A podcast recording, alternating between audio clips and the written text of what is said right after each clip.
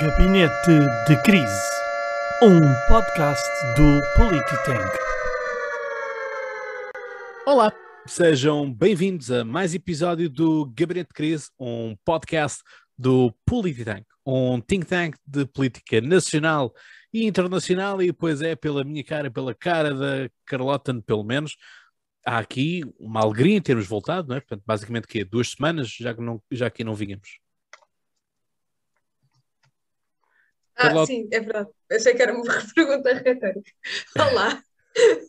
Olá, Carlota, bem-vinda. Eh, e Vasco Semedo, bem-vindo. Olá, o homem que eh, agora vou ser eu a apresentar-me.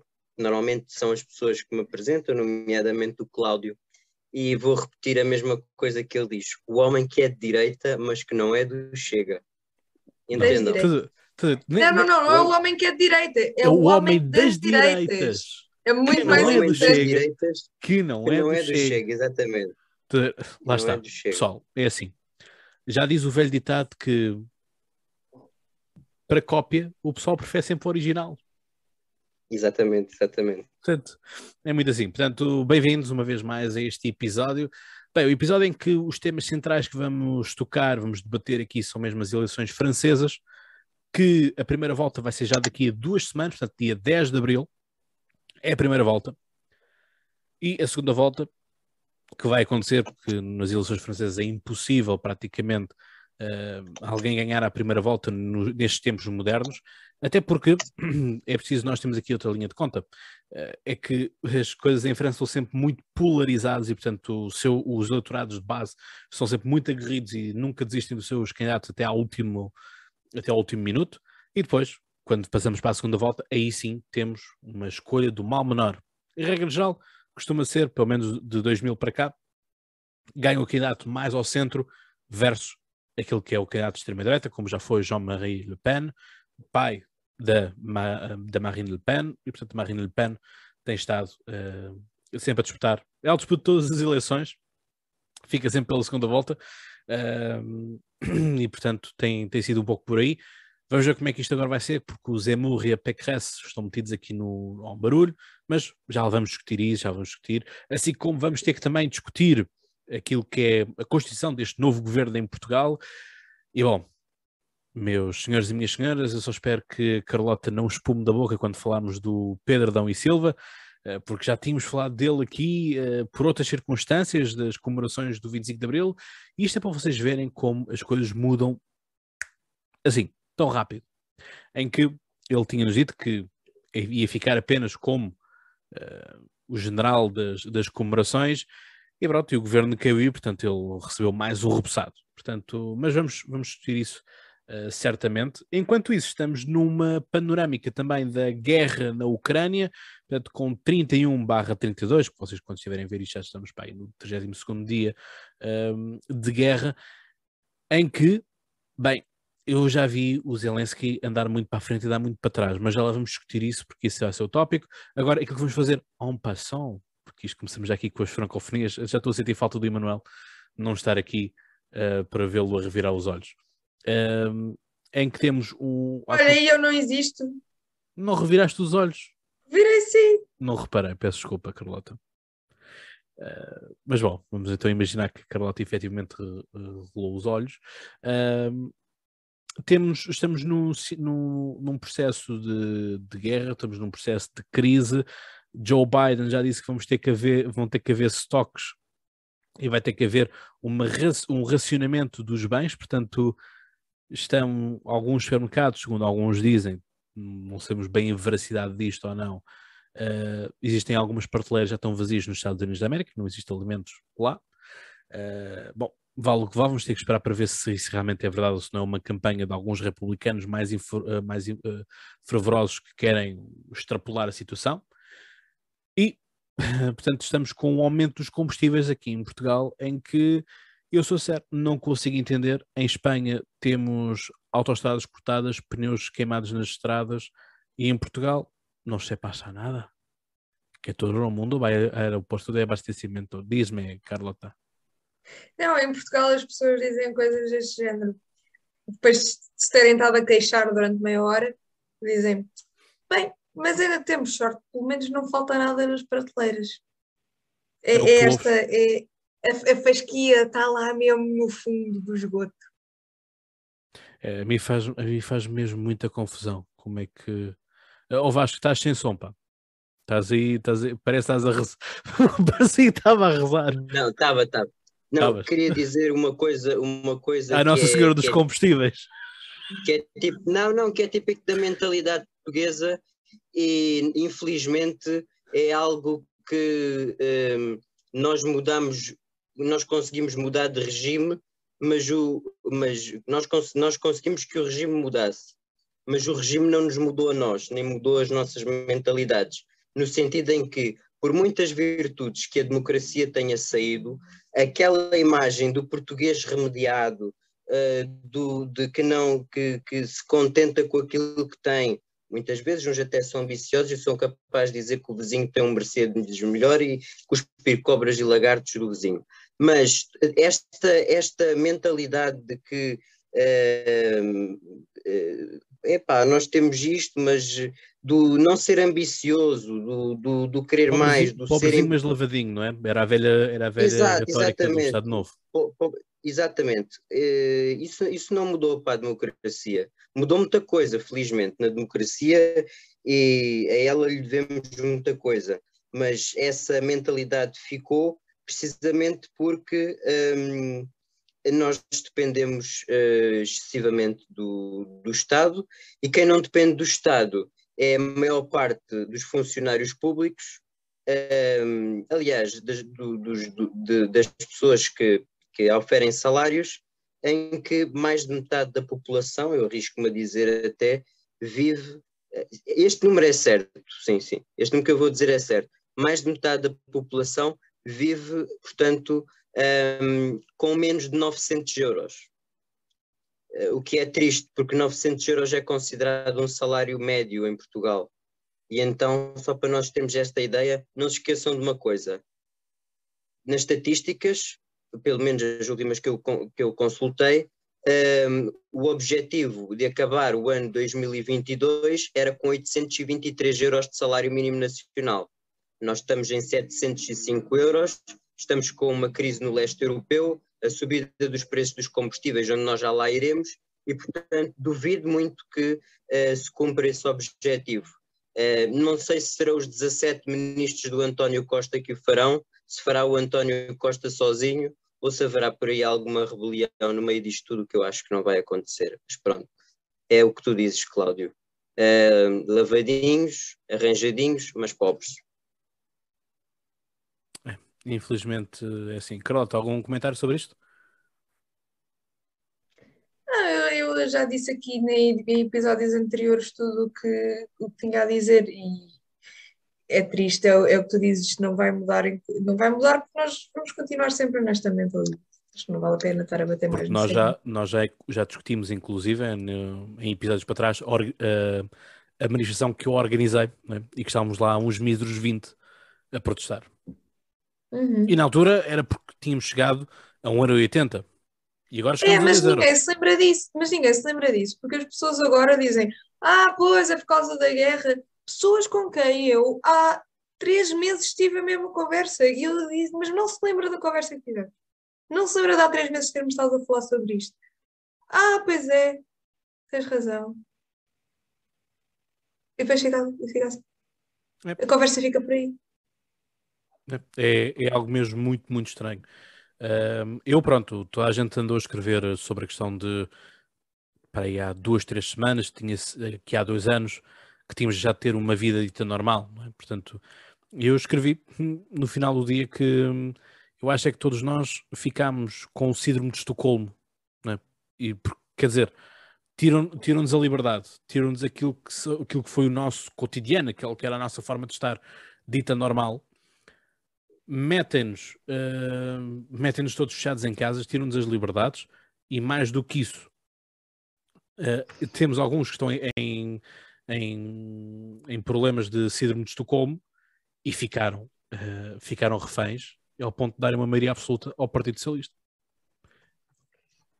É assim, eh, Não sei se terá sido só por isso, acho que isso de certeza que teve influência, sem dúvida nenhuma. Uh, também houve muita influência de, daquele medo do Chega. Uh, também há muito, como as pessoas não percebem de política e também não se interessam por perceber, e eu acho que é muito importante nós também responsabilizarmos as pessoas e responsabilizarmos uns aos outros. Não estarmos sempre nesta do ah, as coisas são más porque são más. Não, são más porque as pessoas não, não, não assumem a responsabilidade e os seus deveres cívicos. Um, e por isto e por não perceberem uh, muito política, quando o António Costa diz coisas do género, assim, ninguém é tontinho como nós e andou a ver os debates todos. Por acaso conheço algumas pessoas fora do Polititank que, o, que o fazem, mas quer dizer, não são, não são pessoas normais também.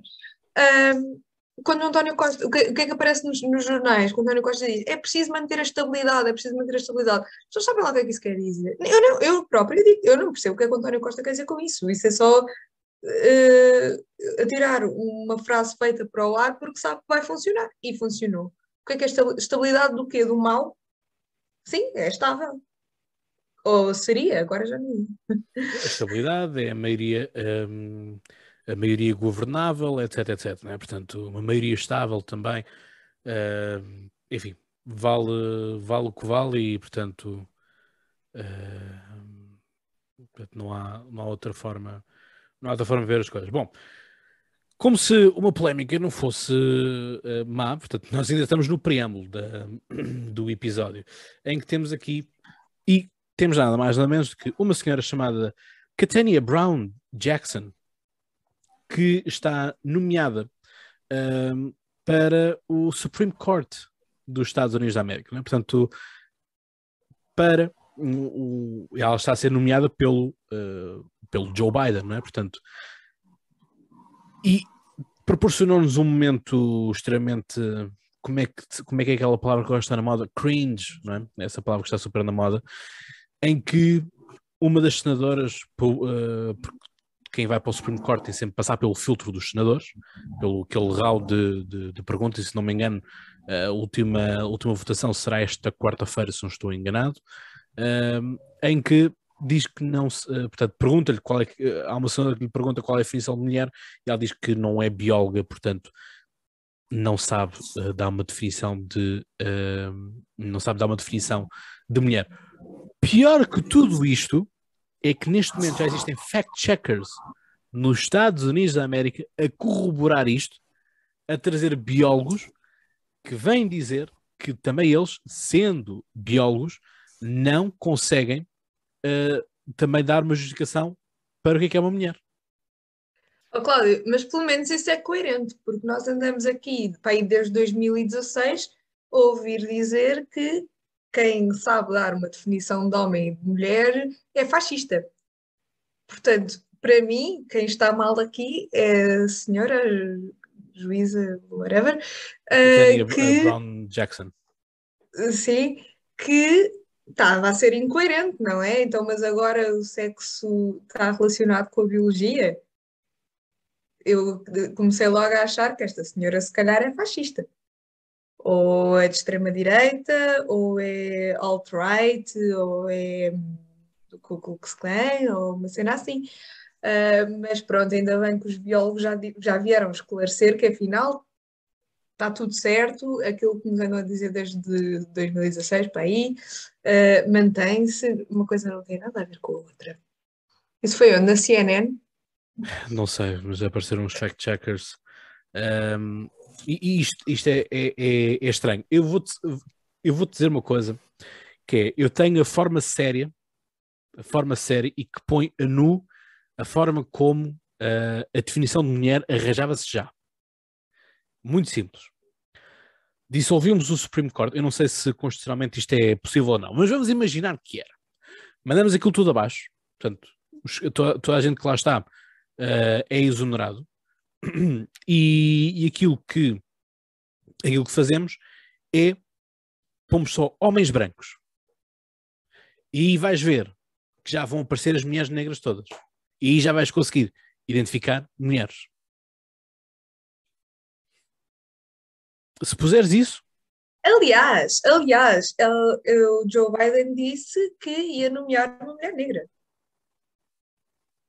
Então, se calhar temos de perguntar ao Biden qual é a definição da mulher. perguntar ao Biden. É, é melhor perguntar ao Biden, mas ele é capaz de de ter um, uma daquel- um daqueles momentos dele em que diz qualquer coisa que não tem nada a ver, mas vai toda a gente dizer tipo sim, é isso mesmo. Bem, mas é assim, ele, eh, ele tem que ser especialista em saber o que é que é mulher, porque ele só, só tem trabalhado neste momento com mulheres. É a mulher, mulher dele, o First Lady, é a Nancy Pelosi, A É a doutora Kamala Jill Harris? Biden, para ti isso faz favor. desculpa, não percebi. Doutora Jill Biden, para ti isso faz favor. Porquê que é a doutora Jill Biden? Não te lembras desse escândalo? Tipo, andava tudo, tipo, ah, tenho que a tratar por doutora, porque ela é doutora, porque ela tem um PhD. Só que lá não se trata as pessoas assim por doutora, por dar cá aquela palha, tipo, não estão não em Portugal. Não é como em Portugal, sim. Bem, mas já vamos falar de, de mulheres e de política mais para a frente, daqui a pouco não vamos. Vamos, vamos, porque temos agora o, o nosso governo tem mais mulheres do que homens. Eh, eu depois já faço uma pergunta séria lá para a frente. Vasco, vamos lá.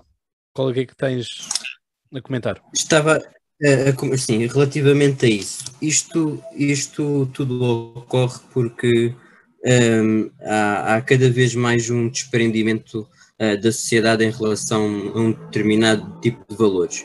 Eu não estou a dizer que são os meus valores ou que são os teus ou os que são da, da Carlota. Estou a falar, quando eu estou a falar em valores, estou a falar em valores universais. Hum, e o que é que acontece? Nós estamos numa era Uh, o Bauman já dizia que era uma era, uma era líquida, o Gil Lipovetsky também afirmava que nós vivemos em tempos em que, portanto, uh, tudo, é, tudo é relativo. E, portanto, a relatividade das ciências sociais, e, e- e eu sei bem uh, o, que isso, o que isso acarreta em si, é tão grande que dá para um conjunto de experimentações sociais, nomeadamente na questão do género, em que uma mulher não se define eh, pelo, pela genitália, pelo, pelos seus ah, órgãos sexuais, mas define-se pela construção social do que é que deve ser ou não deve ser uma mulher. Este, este é que é o principal problema que eu identifico. E a partir do momento em que se abre a porta a que, a que eh, uma mulher eh, não se considera mulher, aliás, nós não vamos mais longe, era a própria hum, que dizia, hum, agora, agora, agora folha-me o nome completamente, completamente, que a Simone de Beauvoir, era a própria Simone, Simone de Beauvoir que dizia que não se nasce mulher, torna-se mulher. Ora, foi a- não sei se foi a partir daqui, mas isso muito contribuiu para o pensamento feminista e, e para a destruição daquilo que é hum, a mulher em si. Uh, e não é, não é pelo, pelo facto de, uh, de se desnaturalizar, digamos assim, um, o papel da mulher e a, e a forma como, como a mulher uh, sexualmente, digamos assim, é vista. Infelizmente, a esquerda ainda pensa que isso, e provavelmente lhe dá, lhe dá votos, porque esta esquerda pós-modernista, associada também a um pós-modernismo, pós-colonialismo, e eu direi mais, até uma pós-sociedade, portanto, permite que haja uma, uma construção social de um lastro tão grande que cabem lá todas as definições dentro. E a partir do momento em que nós vivemos numa era de, de um relativismo social que é impressionante, uh, então eu também posso ser um helicóptero, uh, posso ser o que eu quiser, porque é, é, realmente a mentalidade é esta. Eu posso ser qualquer coisa neste, neste relativismo uh, cultural em que a biologia e os, e os, biólogos já não, já não contam para nada, em que isto, e isto é um, é, um, é, um, é, um, é um problema sério. Eu não, não subestimo este tipo de, de questões. Podem existir outras mais sérias, mas quando se tocam nos valores ocidentais e, e, e não só, e não é por acaso que há países que rejeitam eh, estas agendas. Eu não concordo com a ideologia desses países, mas uh, concordo no fundo com que uh, esse assunto não, torne uma, não se torne numa forma de discussão política e não se torne numa forma geral de, de fazer política, porque quando assim é, Então, quem vence não são aqueles que têm melhores ideias, mas são os lunáticos. São aqueles, os filhos do iluminismo, que se dizem filhos do, do iluminismo, mas não são mais do que meros loucos que andam perdidos por aí. Muito bem, o nosso Vasco, homem das direitas, que também é secretário-geral do partido anti-woke. Eu sou presidente. Uh, bom, a, a, a, citar a lendária Lauren Southern, ou devo dizer o lendário Lauren Southern, porque no Canadá ela é um homem, na Austrália acho que é uma mulher. Não como, sabes como isso? Assim? Como é que uma pessoa consegue em dois países ser. Uh, sabes quem é a Lauren Southern? Não. Ih, vai, vais adorar. Uh, ela hoje em dia faz tipo comentários e coisas assim, mas ela antes um, ia tipo para as manifestações feministas uh, picar mesmo, ia picar as pessoas. tipo. Uh, e, e ela fez várias, uma vez disse, al- alguém lhe disse, ah, não sei o quê, porque você é mulher, portanto devia, whatever, e ela respondeu, não, não, I, I identify as an attack helicopter. E pronto, isso foi tipo um momento viral. E entretanto, outra das coisas que ela fez foi, foi mudar de sexo legalmente. Tipo, ela foi ao médico, ela gravou tudo, foi ao médico, ah, disse: Ah, eu, eu acho que sou, eu sinto que sou um homem. Ah, é? Há quanto tempo é que sentiste? sentiste? Desde sempre. E ele tipo, passou-lhe um papel a dizer que ela era um homem. Ela foi ao registro, vestida de mulher, com o cabelo comprido. Tipo, ah, tu vais adorar, é uma loiraça giríssima. Ah, chega lá, diz, ah, não sei o quê, ah, é perguntou-lhe o que é que ela vai lá fazer. Ela diz assim, oh, of course, sir. E muda de sexo. E acho que nunca voltou a mudar. Mas ela agora vive na Austrália. Tipo, na Austrália isso não deve ser. Não, não, na Austrália tens um, um- também tens um governo woke. Portanto, Não, mas não tem a ver com isso. Não sei como é que funciona, tipo, quando tu mudas de sexo legalmente, se isso te transfere de um país para o outro. Não sei. não Se calhar sei. sim. Olha, sabes para onde é que não transfere de certeza? E tu vais adorar a Loreto. É na Arábia Saudita. Na Arábia Saudita, de certeza que ela não transfere. Pois, pois. Não, não é reconhecido. Ou, ou na Palestina também. Na Palestina também não devem reconhecer isso. Bem, eh, passadas estas discussões, vamos então àquilo que importa. Guerra na Ucrânia, portanto, Vasco, eras tu que querias abrir este tema? Ouvi dizer. Sim, a questão da guerra da Ucrânia.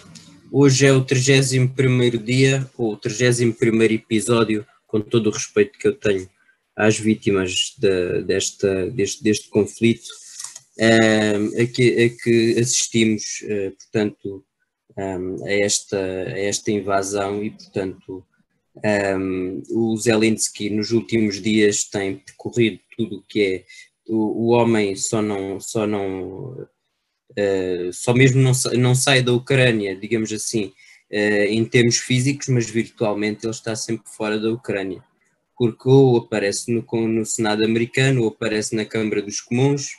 Uh, não me admirava, e só não, só não aparece na Assembleia da República de Portugal, uh, porque ainda não lhe deu para isso, e os nossos e o António Costa provavelmente não não, não, não, não vai, não vai colocá-lo lá a transmitir e a, e, a, e- a pedir ajuda, porque foi o próprio Zelensky que disse, ou que afirmou, que Portugal não era dos países que mais estavam solidários com ele. Pois é, a verdade é que ehm, nós eh, podemos fazer a nossa parte, mas nós não temos a dimensão nem o orçamento que a NATO tem. E o Zelensky pedia uma coisa muito simples, que a mim até me parece razoável, que era que 1% do orçamento da NATO fosse destinada a, hum, às ajudas à Ucrânia. Ora, o que é que acontece? A Ucrânia não pertence à NATO. A União Europeia, neste momento, faz um esforço eh, e, eh, inclusive, até eh, passando à frente de vários outros países que se tinham candidatado antes, um deles, curiosamente, é a Turquia, que tem dos regimes mais iliberais à face da Terra. Outro é a Ucrânia. A Ucrânia não é, não é nem de perto nem de longe uma democracia, mas eu também não vou na narrativa de que vem de Moscovo de que aquilo também é uma cambada de nazis, etc, etc, lá pelo homem ter eliminado os partidos que existiam, uh, creio que ele possa ter feito isso mais por uma circunstância de defesa do país dele próprio, porque a maior parte desses partidos eram pró-russos, do que propriamente por uma extinção de partidos, assim só por, uh, por extinguir, extinguir por extinguir. E então uh, parece que o presidente Biden, uh, pior do, do, que ainda, do, do que se possa imaginar, e cada semana nos surpreende mais, já sabíamos que ele, que, ele, que ele dissera que Putin era um criminoso de guerra, agora disse que o Putin era um carniceiro ou um. Acho que era essa a expressão que ele utilizou. Portanto. Sim, um, exato. Portanto, um, aqui dou razão, às vezes dou razão ao, aqui dou razão ao Partido Comunista num aspecto concreto, que é uh, quando há uma isto é uma interferência grave em termos de relações internacionais. Agora, não, não, não, não, não concordo com nada do que, eles, do que eles defendem em termos internacionais, nem que os Estados Unidos devam ser afastados deste processo, porque os Estados Unidos historicamente têm um papel e têm uma responsabilidade uh, grande dentro da NATO, uh, e portanto, uh, se os Estados Unidos saíssem da NATO, a NATO deixava de ter valor e deixava de ter sentido em si porque uh, não nos podemos esquecer que. Um, e orçamento? É, Sobretudo diz, isso. diz. E orçamento, Sim, deixava de ter orçamento. O Trump já deixa, avisava deixava, que, que os países europeus não estavam a pagar, não é? Portanto, e nós na altura, uh, nós, salvo seja, não é? Portanto, o, o pessoal europeu, uh, os jornalistas então tiraram só o ar, ah, o Trump está a dizer que nós somos maus, que nós não damos dinheiro para a guerra. Mal do Trump. Eu só, só, digo, só agora... digo o seguinte: eu cada vez mais vou dando razões aos republicanos quando eles têm aqueles frascos que é Trump was right e tipo metem lá uma moeda para dentro e há frascos que já estão cheios. Eu começo a, eu, eu não sei, começo eu a não sei, não... às evidências. Eu ainda não verifiquei, ainda não verifiquei com calma isto que eu vou dizer agora, mas aquilo que, que se prepara do lado republicano é um impeachment ao Biden pela questão da ingerência da situação, da relação das relações dele com a Ucrânia. Se isto é verdade ou não, eu ainda não tenho, ainda não tenho fontes seguras que me do, permitam. Do filho dele. Tem a ver com a questão dos laboratórios Sim, de armas, exato, armas exato. biológicas. Do é, Hunter é Biden, que, que é o filho. Exato. E que curiosamente teve um esquema qualquer na que Ucrânia. Ou que o Trump também já vinha a avisar em campanha que um esquema era. qualquer, ele lá vem só esquemas. Sim, sim. Mas o, o, ele, o Biden. Ele é o do leste da Europa. O Biden, eu dou-lhe um desconto, eu dou-lhe um desconto por uma razão simples. Eu, não, e, e, e, isto é uma, uma questão que vai para além da política. É que o Biden perdeu um filho. Eh, e isto, isto eu não sei, não, não sei nem quero imaginar se tal coisa me acontecesse por isso mesmo é que eu acho que ele não estava em condições de, de, de gerir os Estados Unidos um, e, de, e de, digamos assim, uh, ter contactos diplomáticos e, e, a diplomacia, porque eu acho que o Biden reage muito, para além de reagir muito a quente uh, ao que se passa, reage mais do com, com, com o coração do que propriamente com a racionalidade.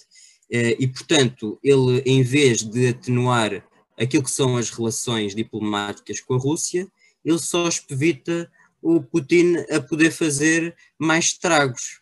E mais estragos, eh, o que é que eu quero dizer com mais estragos? Mais estragos do que isto, só se for, só se for o Putin, para além de, de invadir eh, a Ucrânia eh, completamente, que eu não acredito que o faça, mas pelo menos a destruição já, já é visível, é que começa a implicar com, com a Polónia, não é por acaso, não é por acaso que o Estados, que o Biden teve há pouco tempo a falar na, na, na Polónia, porque ele sabe que há um perigo real do, do conflito escalar para dentro do território polaco.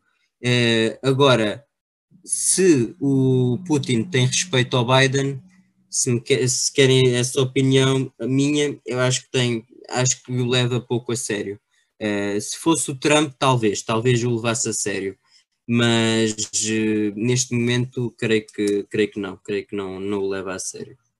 Mas não pode levar a sério quando o, o Biden, e aqui nem sei se a culpa foi dele, porque o, o Biden faz um discurso inflamado acerca da democracia e acerca da liberdade, que eu confesso que soube muito bem ouvir, porque passámos estes dois anos, ah, como diz o Cláudio, já estávamos um bocadinho com síndrome de Estocolmo nestes últimos dois anos, e é bom ouvir um líder ocidental, mais ainda aquele que costuma ser chamado por alguns o líder do mundo livre, a fazer um discurso inflamado precisamente sobre a liberdade e sobre a democracia. Na Polónia, ainda por cima, com todo o simbolismo que isso tem, não só para o momento atual, mas também com a história que tem, e ele falou dessa história. Um, e no fim diz o Putin não pode ficar no poder, e depois a seguir vem desmenti-lo e dizer que não era isso que ele queria dizer, não era, ele não está. não- Então, se ele não queria dizer isso, ele queria dizer o quê? É, A, aquilo fra- é, a muito, frase foi é dita, muito direto. a, fra- a frase não foi, não estava, planifi- não estava planificada, não estava escrita. Portanto, foi um momento Biden. Sim, sim. Portanto, é a responsabilidade sim, do Biden então- e não da White House. Não, eu, eu, eu, por outro lado, sim, eu percebo, eu percebo que eles tenham que dizer isso no sentido de clarificar que os Estados Unidos não estão a planear uma intervenção. Eu acho que a clarificação era um bocado essa. Ah, agora, não sei, pareceu-me um bocadinho um momento à Trump em que o presidente diz alguma coisa e a seguir o seu staff vem desmenti-lo e dizer que não era bem aquilo que ele queria dizer. Mas quando são coisas assim tão straightforward, tão diretas, é tipo, se não era isso, era o quê? Por- Porque, ok, pode não haver um plano para, in- para interferir, certo? Mas o que ele queria dizer foi aquilo que ele disse: que o Putin não pode ficar no poder. Então, o que é que é pior? É, é- é o presidente norte-americano dizer que o Putin não pode ficar no poder ou, ou o presidente norte-americano achar que o que está a passar é normalíssimo e que o Putin deve continuar no poder? Que, aliás, é o oposto de todo o discurso que ele tinha acabado de fazer para aí durante uma hora.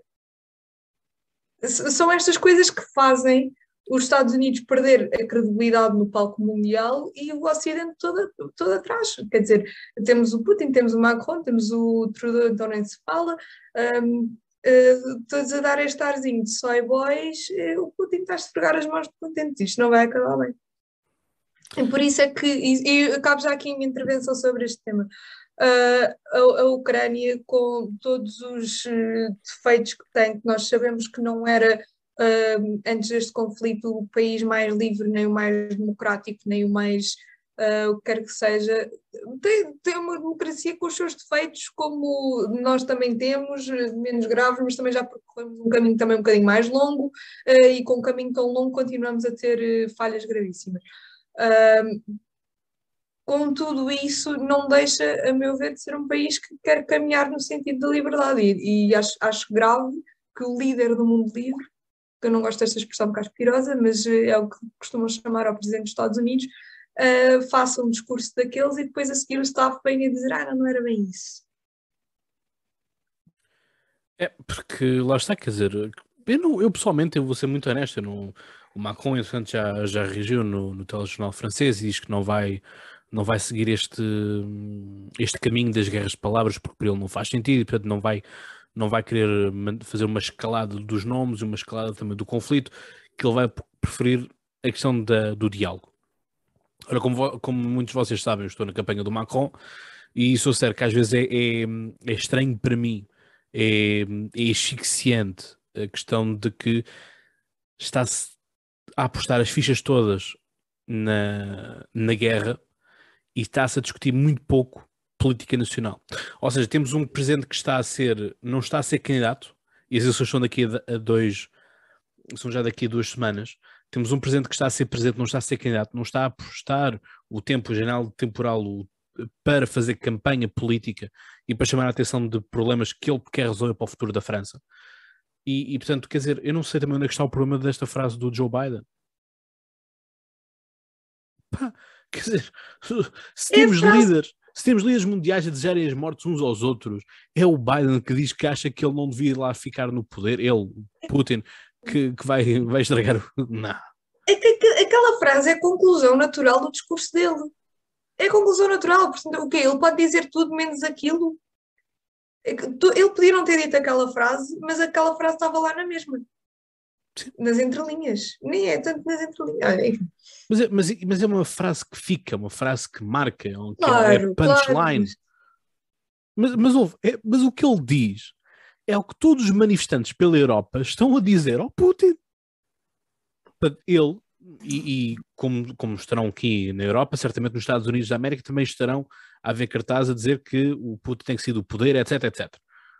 Ora, se ele é o representante dos, dos, do, do povo, não é? se o povo está a dizer isto, então ele só está a transmitir a vontade popular. Aquilo que ele vê. Ou seja, há muitas formas de. A Casa Branca tinha muitas formas de dar a contornar a, a situação que não era esta forma, para mim, estúpida e embaraçosa de não, não, volta atrás, não, não é isto que nós queríamos. Não. Este era um momento em que tinhas de fazer uma afirmação. E, portanto, o, o presidente, o presidente já, já tem uma imagem débil. O Biden tem uma imagem débil. Toda a gente diz isso. Não há forma de, de pensar de forma diferente. E eu sou sério. Vou- Já que o Emanuel não está cá, vou só inserir aqui a frase dele de- do carisma de uma alface. carisma do alface. Pronto, portanto, toda a gente reconhece. Exatamente, e portanto, o Eman- vamos pegar aqui no caso do Emmanuel, certamente o Emmanuel votaria no, no Biden e não votaria no, no, no Trump. Mas eu acho que até, o, o- neste caso, temos o, temos o Emmanuel que reconhece que a figura do Biden não é uma figura carismática, não é uma figura que imponha respeito. Ora, este era o momento dele tentar construir, build up, alguma, que- algum carisma, alguma credibilidade. E fazer isto neste, neste termo, em que toda a gente iria bater palmas. Acho que até alguns republicanos eh, seria o único momento que lhes bateriam palmas. Ora, temos, temos uma Casa Branca que desautoriza, portanto, enfraquece o poder do Presidente dos Estados Unidos. E, e- e se, é- se não era para dizer aquilo, eh, ele foi à Polónia fazer o quê? Eh, passear, mostrar, mostrar que existe. eh, é, é, para que é que o presidente dos Estados Unidos vai à Polónia no momento em que a Rússia está a atacar a Ucrânia? Se não é para fazer afirmações destas. Para quê? Eu também te- agora faço. Não creio, não creio que o sítio que, que o sítio tivesse sido errado. Agora, o timing e as declarações que ele fez é que são totalmente out of contest, não é? E, portanto, eh, é isso, é isso que, que acaba depois por, por muito por muito boa imagem que, que ele pudesse ter, eventualmente que não tem, que é exatamente o contrário, que vão minando a credibilidade. Isto é uma série de erros em cima de erros e, e, portanto, aquelas. é, é, até porque vamos lá ver, e, e por aqui acabo, para, para fecharmos este assunto. O, o, o Biden foi posto eh, no, no Partido do, do Democrata, foi posto, já pertencia, mas foi candidato contra o Trump. eh, só para tirar o Donald Trump de lá. A partir do momento em que o Biden ganha as eleições, o, o, o- próprio Biden, a existência do próprio Biden eh, é, como é que eu ia dizer, é irrisória, eh, e não, não, não, não faz qualquer tipo de sentido. Porque sabe-se à partida que o homem tem problemas psicológicos e, e, e, tem, e eu qua- quase que apostaria que ele tem eh, princípios de Alzheimer ou, ou lá perto pela, pela, agilidade, pela pouca agilidade que ele tem às vezes em agarrar objetos e certo tipo de coisas.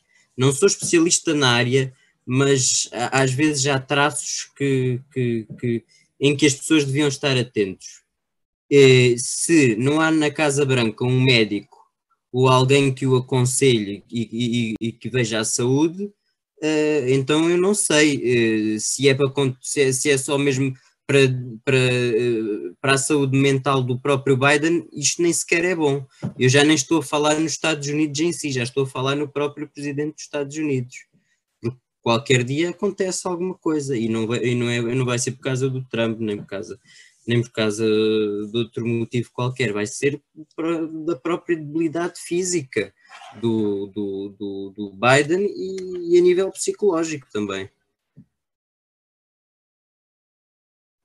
Bem, eu aqui para fechar a questão da, da Ucrânia tenho o seguinte a dizer, portanto, estamos no 31 barra 32 uh, dias de, de, conflito e temos Zelensky a corroborar uma alternativa que o Putin também põe em cima da mesa, que é duas Ucrânias, a Ucrânia do Norte e a Ucrânia do Sul, à semelhança daquilo que acontece com a Coreia, é?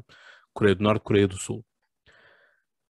A questão é, isto tinha sido algo que eu já tinha dito em relação ao, em relação ao conflito, já tinha falado isto com, com o Igor, outro elemento do nosso Polititank, em que eu disse que é se o, se o Zelensky cai no erro de reconhecer o Donbass, ou se reconhece o sul da Ucrânia como territórios russos, o povo ucraniano não lhe vai uh, não lhe vai poupar. Porque, reparem, o Zelensky começou com todo um discurso de até agora é que vamos mesmo para a NATO, até agora é que vamos mesmo para a União Europeia, e na NATO já não o querem. Na União Europeia, os países estão a dizer que sim, que sim, que sim, mas a questão é como é que tu vais justificar a uma Turquia que está desde 2000, 2001 à espera para entrar? Como é que tu vais justificar aos países do Balcãs, quando Macron pôs na sua agenda de que o próximo alargamento não seria para leste, mas sim para sudeste da Europa, leia-se, região dos Balcãs, até porque já entrou a Croácia, portanto agora vinha tudo ali por arrasto, até da própria Jugoslávia, já cá está a Eslovénia, já cá está a Croácia, portanto já falta muito pouco, falta um, falta, a, falta a Bósnia, falta um, Alba, não, a Albânia a não. Sérvia. A Sérvia, Sérvia, Sérvia. exatamente. Falta-nos a Bósnia e a, e a Sérvia. Está-me a faltar o, o nome. Uh, portanto, quer dizer, andamos com tudo isto uh, e já, já percebemos, eu acho que se calhar só o Zelensky é que ainda não percebeu, que ele pode ir para os parlamentos uh, europeus, ele pode aparecer no Congresso, ele pode aparecer todo o que ele quiser. A Ucrânia não é uma mais-valia para a Europa. Não é. Ok, tem os cereais, tudo bem, mas isso já tínhamos nós os, os, os acordos comerciais de, baixa, de baixas alfandegárias e tudo mais. Agora, a questão é que a Ucrânia, como também já estamos a perceber, não é tão democrática quanto isso. Uh, se calhar não existem os tais neonazis, mas se calhar não se anda assim muito perto naquilo que é a liberdade política. E portanto, as pessoas que andam, que andam também com o Navalny ao colo, eu acho que o pessoal também ainda não percebeu muito bem quem é, que é o Navalny. O, se calhar o dia que perceberem, eh, vão dizer bolas porque é que eu andei a apoiar o Navalny, não é? É que o Navalny é basicamente o André Ventura lá do sítio. E precis verbis. É alguém que tem ligações à extrema-direita na Rússia, é alguém que vem com o discurso da corrupção, vem com o discurso dos do, russos do bem os russos do mal. Portanto, o Navalny também não é uma boa escolha para os líderes europeus andarem a apontar como uma alternativa, como uma oposição válida para a Rússia, porque com o Navalny também não esperem que a Rússia vai melhorar muito, muito mais. Portanto, eu estou a começar a ver é que nas, quando nós realmente estamos numa mesa de negociações, nós temos que pôr sempre as nossas demandas o mais alto possível para podermos recuar até meio, que é aquilo que nós exatamente queremos. Imaginem que eu quero uma casa, temos umas negociações e, portanto, a casa uh, vou pô-la a 300 mil porque eu quero vendê-la a 200, 200 mil, por exemplo.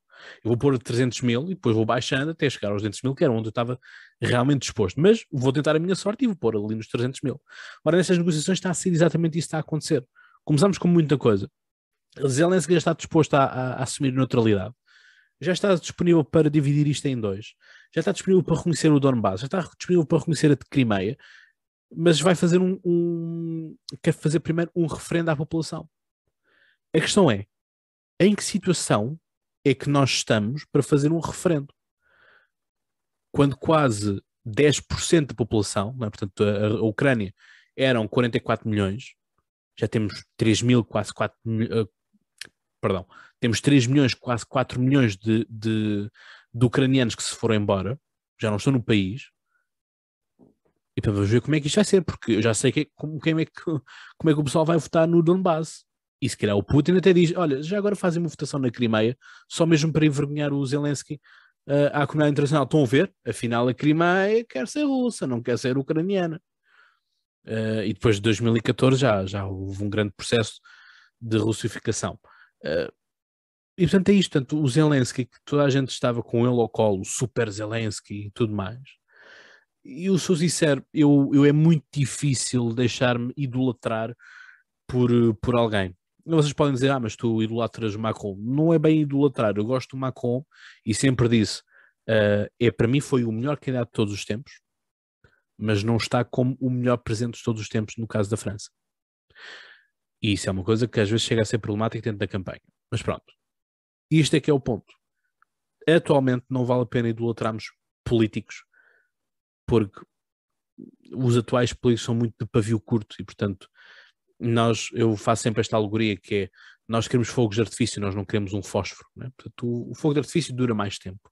E o fósforo é rápido. Né? Portanto, isto é aquilo que eu tinha para, para dizer da Ucrânia. Portanto, obviamente que eu não, não desejo mal nenhum à Ucrânia. Hum, e, portanto, isso seria, seria, seria contraproducente aquilo que foi o, o meu discurso até, até aqui, desde o dia 1 da guerra. Mas dá, acho que será, vamos ter uma surpresa desagradável com o Zelensky.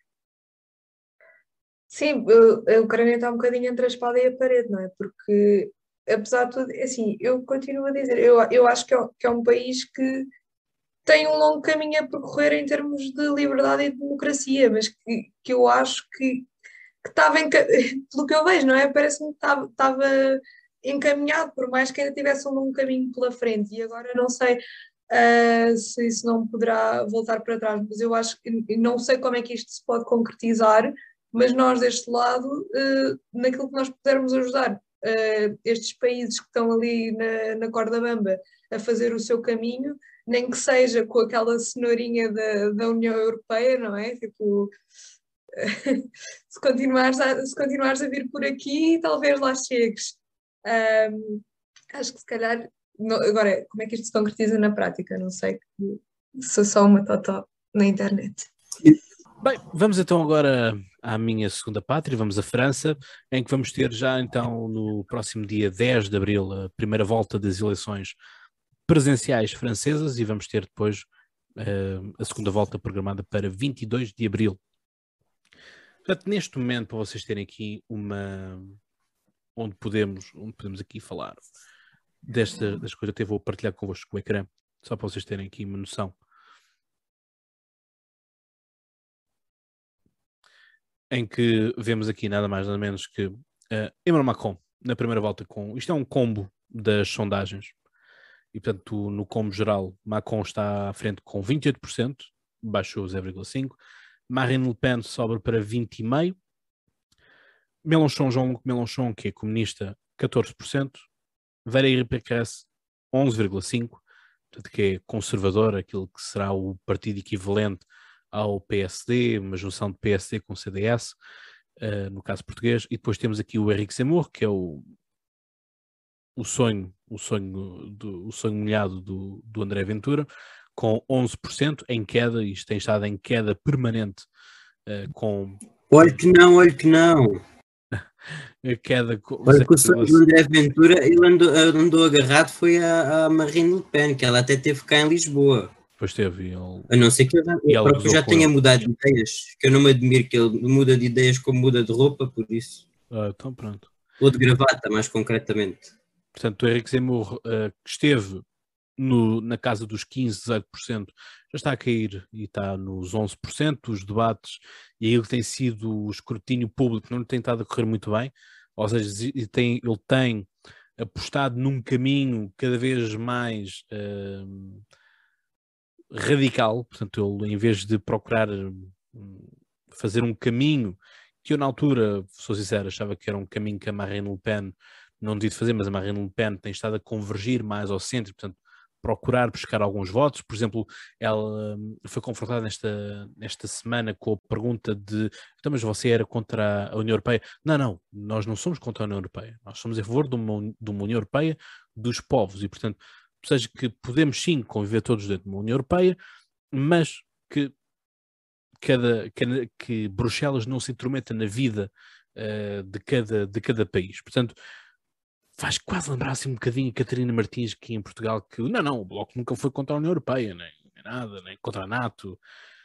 Ai, ai. Bom, depois temos aqui de destaque um, que vale a pena apontarmos a Ana Hidalgo, com 2% dos votos, candidata do Partido Socialista. A atual presidente da Câmara de Paris, e presidente da Câmara de Paris já há muito, muito tempo, uh, comprou muitas guerras internas na cidade e, portanto, o desgaste é mais que, é mais que muito e, portanto, estas são as últimas sondagens apontadas então, para sexta-feira. E quando vamos aqui às segunda, à segunda volta, temos uma segunda volta entre Macron e Marine Le Pen, com Macron a vencer por 53,5 contra Marine Le Pen com 46,5. Uh, a folga está a ser muito similar àquilo que foi o resultado na, na, na segunda volta do início de mandato de, de, Macron. Portanto, da minha parte, não vejo assim uh, nada de surpreendente para ter aqui uma noção das coisas, como é que isto tudo tem estado a andar. Portanto, vemos um Zemmour que uh, foi avançando e, portanto, como eu estava aqui a dizer, chegou a ter 16,5%, como podem ver aqui. Uh, Macron também já teve dias melhores, já chegou a atingir os 31,5%, tem vindo em queda e estabilizar. Quem tem efetivamente crescido desde que tem havido os debates na televisão e tem havido as entrevistas é sem dúvida Marine Le Pen. Marine Le Pen, podemos gostar, podemos não gostar, uh, ela uh, é alguém muito profissional naquilo que toca à, à, forma de comunicar e, portanto, a forma como ela também comunica e, e, e executa as suas ideias, é alguém que é muito pragmática a, a falar, portanto, é daquelas pessoas que, como se costuma dizer, não vai presa, não é? Portanto, as coisas são, são mesmo muito, muito por aí. E, portanto, este era o, o retrato que eu tinha aqui para vos trazer. temos aqui a tal Valérie Pécresse, a azul clarinho, portanto, a vir cá para, por aí abaixo. Uh, aqui foi quando começaram os principais debates. Ela teve uma crescida e, portanto, ela até fazia publicações a dizer que um pouco, um pouco em género de André Ventura, no sentido de dizer André, uh, Mac, já despachei o Zemmour e o Macron vai ser o próximo. Uh, já despachei o Zemmour e já despachei a, a Marine Le Pen e o Macron vai ser o próximo. E eu publiquei nas minhas Insta Stories, o Macron está mesmo à tua espera uh, e vai ser o teu fim. Uh, porque a questão é mesmo esta, é que Valérie Pécresse, Valérie Pécresse representa, para vocês terem uma noção, a Valérie Pécresse representa aquilo que o francês não quer, que são os oligarcas, por assim dizer. A Valérie Pécresse, para vocês terem uma noção, ela tem um património de 9 milhões de euros. E tem este, eh, como é que ela atinge este, este número? Grande parte é por causa do marido, tanto que eu até comentei em vésperas das eleições que a PECRES teria que fazer um divórcio técnico para que, eh, quando fizessem a, a declaração de, de, rendimentos, a declaração de património, sim, que é, peço desculpa, uh, não houvesse assim um grande choque, porque reparem, como é que esta, como é que esta candidata que representa o centro de direita em França consegue entrar num bairro social com este historial é? e dizer, olha, nós queremos fazer. Eu também não compro, atenção, há aqui uma, uma questão que nós temos também a ter em, em linha de conta que é, uh, isto também não pode ser a ideia de que os ricos só governam para os ricos e os pobres só governam para os pobres e só representam os povos, os pobres e só podem falar para os pobres. Não é esse o ponto, mas é a questão, de, ela tem que fazer, a ginástica, a ginástica um, política ela tem que fazer para basicamente sair do círculo de elite onde ela está. Ela foi comissária europeia, portanto ela não é alguém uh, rasca, não é? Portanto, não é. Uh, e ela, por exemplo, estava em quarto classificada para ser para ganhar a nomeação do, dos republicanos, não é? do partido. E ela, basicamente, à última, começa a ganhar os debates todos internos e o, o, os militantes do Le Républicain votam nela à frente das pessoas que seriam mais bem destacadas para, para, para ser, na teoria, para ser a, a candidata. E, portanto, temos, por exemplo, o, o, temos Macron que declara 500 mil euros de património, que é muito pouco, mas também é dos mais jovens que lá está. Ao passo que, por exemplo, o comunista Mélenchon declara uh, um milhão e meio uh, de euros de, de património. É? Portanto, mas a questão é que, por exemplo, Jean-Luc Mélenchon uh, já foi senador da França pelo Partido Socialista, já foi deputado, portanto, já tem cá muito carreirismo uh, político que ajuda a explicar. Há, há, formas que nós temos aqui também de, de, explicar as coisas, porque também não, não podemos fazer uma campanha uh, suja nesta, nesta parte de que é o rico, o pobre, é o, é o hipócrita que tem mais dinheiro do que o outro, mas que não deixa de ser surpreendente que Macron apenas tem 500 mil euros uh, declarados.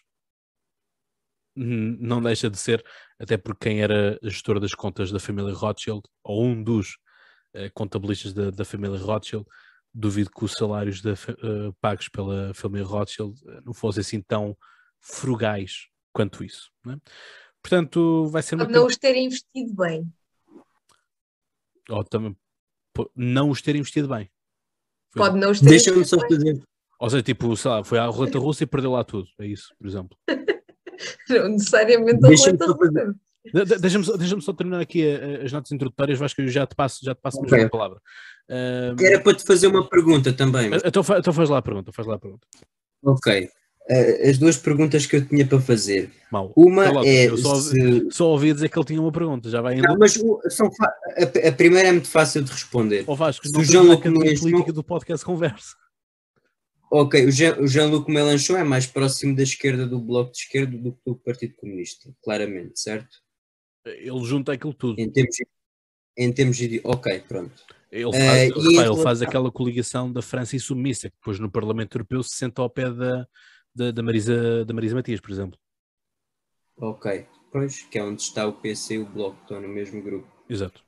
E outra coisa que eu te queria perguntar é o que é que tu atribuis eh, o facto de o, o Emmanuel Macron, apesar da pandemia, apesar de tudo que se tenha passado, apesar de algum descontentamento popular, ainda mantenha estes 20%? Já olhaste para a concorrência. Já, mas isso também é subestimar os adversários. Tirando essa questão, eh, porque em política não se deve subestimar os nossos adversários, e tu sabes disso, Cláudio. Cla- claro que não. Isso, isso seria um erro. Isso seria um erro de, de qualquer principiante. Felizmente não é o caso, mas, mas a questão é esta: vamos olhar para a concorrência. E a concorrência não é muito melhor. Repara, tens Marine Le Pen e tens Zemmour que estão ali a ver quem é que é o mais radical dos radicais, por assim dizer. Sendo que a Marine Le Pen já, já, já abandonou essa luta, que ela já percebeu que não é o caminho da radicalização que vai levar a, a bom porto. Ahm, tens uma, uma candidata do Partido Socialista, Anne Hidalgo, com 2%. Na altura da cimeira, eu tinha dito que ela estava com 3, 5% dos votos, eh, as sondagens. Eh, portanto, repara que já perdeu pelo menos 1% desde novembro do ano passado até esta parte. Ahm, e depois tens uma PQRS, que lá está, tem aqui muitas. ahm, a PQRS não, não é levada muito a sério porque ela é demasiado formal e ela impõe muito esse formalismo. P- a, a, eu, eu vejo muitos traços da, da Angela Merkel na PQRS e isso é uma coisa que não funciona muito bem. Um, ou seja, tens aqui uma figura que uh, usa palavras muito caras também, muito elaboradas, o que para o cidadão comum, o que para o francês comum também não é algo que seja interessante, porque uh, a PQRS é uma, é uma mulher que vem na área da- das letras, vem da área da fonologia, da fonéticas e tudo mais. Portanto, vem dessa área das nossas línguas, literaturas e culturas, LLC. Ah, e portanto, ela pensa, pensa demasiado nas palavras. E isso é uma coisa que em política começamos a perceber que está tudo demasiado elaborado, está demasiado trabalhado. Isso foi algo que nós vimos com Uh, o Lucas Pimenta, quando ele esteve cá no, no- nas 24 horas, um, também no, no Eleja-se, uh, também o próprio, o próprio Carrilho, uh, que também que, que esteve cá na Cimeira, uh, e também isso deve ter sido algo que, que foi dito no, no painel da, da comunicação em política, quer pela, pela Sofia ou pelo, pelo professor Marqui, falaram certamente dessa coisa da linguagem direta e da linguagem mais simples, simplificada, não simplista, mas simplificada que é aquilo que colhe. E a PQRS falha muito nisso. E, portanto, por isso é que eu digo, basta olharmos para, eh, para o resto, para a concorrência, e perceber que Macron não tem grandes dificuldades. É presidente incumbente, apesar de que Sarkozy era presidente in- incumbente, perdeu as eleições porque fez demasiados escândalos. Ahm, François Hollande, presidente incumbente, fez demasiados escândalos, entre eles eh, os cortes de cabelos milionários, ou também o facto de ele sair numa scooter com um capacete para ir ter com a amante. Ahm, e quer dizer, o único caso que, que temos no, no Macron, o único escândalo que nós temos no Macron, é a questão de um dos bodyguards uh, dele estar com, com problemas na justiça e ter sacado uma arma quando não era suposto e pronto. Basicamente, não há muito mais a explicar no, nível de escândalos com, com, com Macron. Portanto, é um tipo bem parecido, põe a França no mapa, faz voz grossa na Europa, portanto, não há assim grandes problemáticas. Agora, que há um, efetivamente, como tu dizes, eu também sou logo o primeiro a dizê-lo, que há um gorrar de expectativas, há. Esperava-se muito mais de Macron daquilo que ele aparece um, para, para disputar as eleições em 2017. Um, e depois falhou. Mas é isso.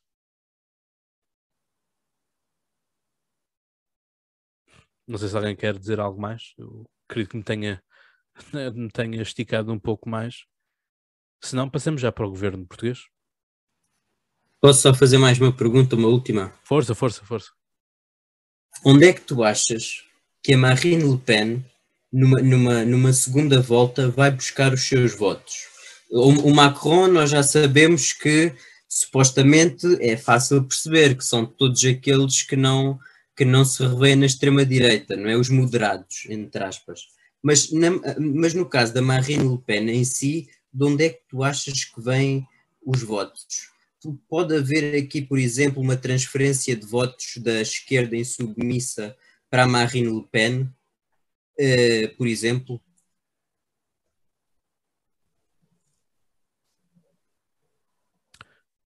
Percebo, percebo o que estavas a dizer. Eu estava agora aqui a ver um, um, os números outra vez um, e, e, vai haver certamente essa transferência de votos.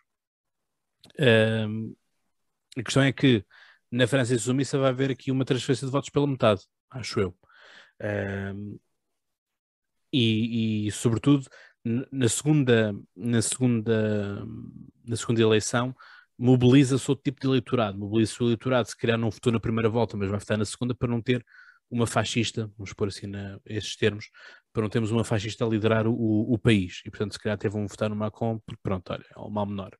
Mas uh, os socialistas que também não votam no Inadalgo, porque repara, é impossível que em França só existam 2% de socialistas. É impossível. Não, porque isso, porque isso não se, não se não se materializa com aquilo que são, por exemplo, os votos nas regiões. Nas regiões, o Partido Socialista ganhou regiões. Portanto, existe eleitorado. Existem pessoas que se revêem em candidatos socialistas, mas se calhar não se revêem na Ana Hidalgo. E portanto, por isso é que eu estou a dizer, é, é, é porque a Ana Hidalgo, por exemplo, a nível de timings tem falhado muito. Tem falhado muito. Ela diz as coisas já depois do Melanchon ter dito. Ora, e o Melanchon é mais radical, tem um discurso muito mais populista, um discurso muito mais inflamado. Ora, se ele diz uma coisa e ela depois, passado um dia ou uma hora, basta apenas uma hora, vem dizer o que ele diz, mas de outra forma mais pomposa, perde a originalidade. Portanto, os mídias também não têm sido muito simpáticos com a Ana Hidalgo, devo dizer, passam muito pouco tempo da Ana Hidalgo, portanto, ela já está sentenciada à, à, à desgraça Portanto, mas é como eu estou a dizer, o Partido Socialista ganhou nas regiões. Portanto, existe, existe eleitorado socialista, existem figuras socialistas que ganham eleições. A Ana Hidalgo, pelos vistos, não é.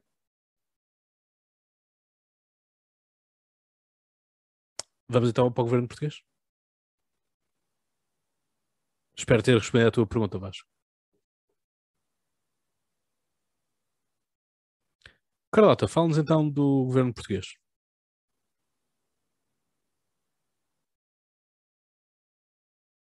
Estás sem som.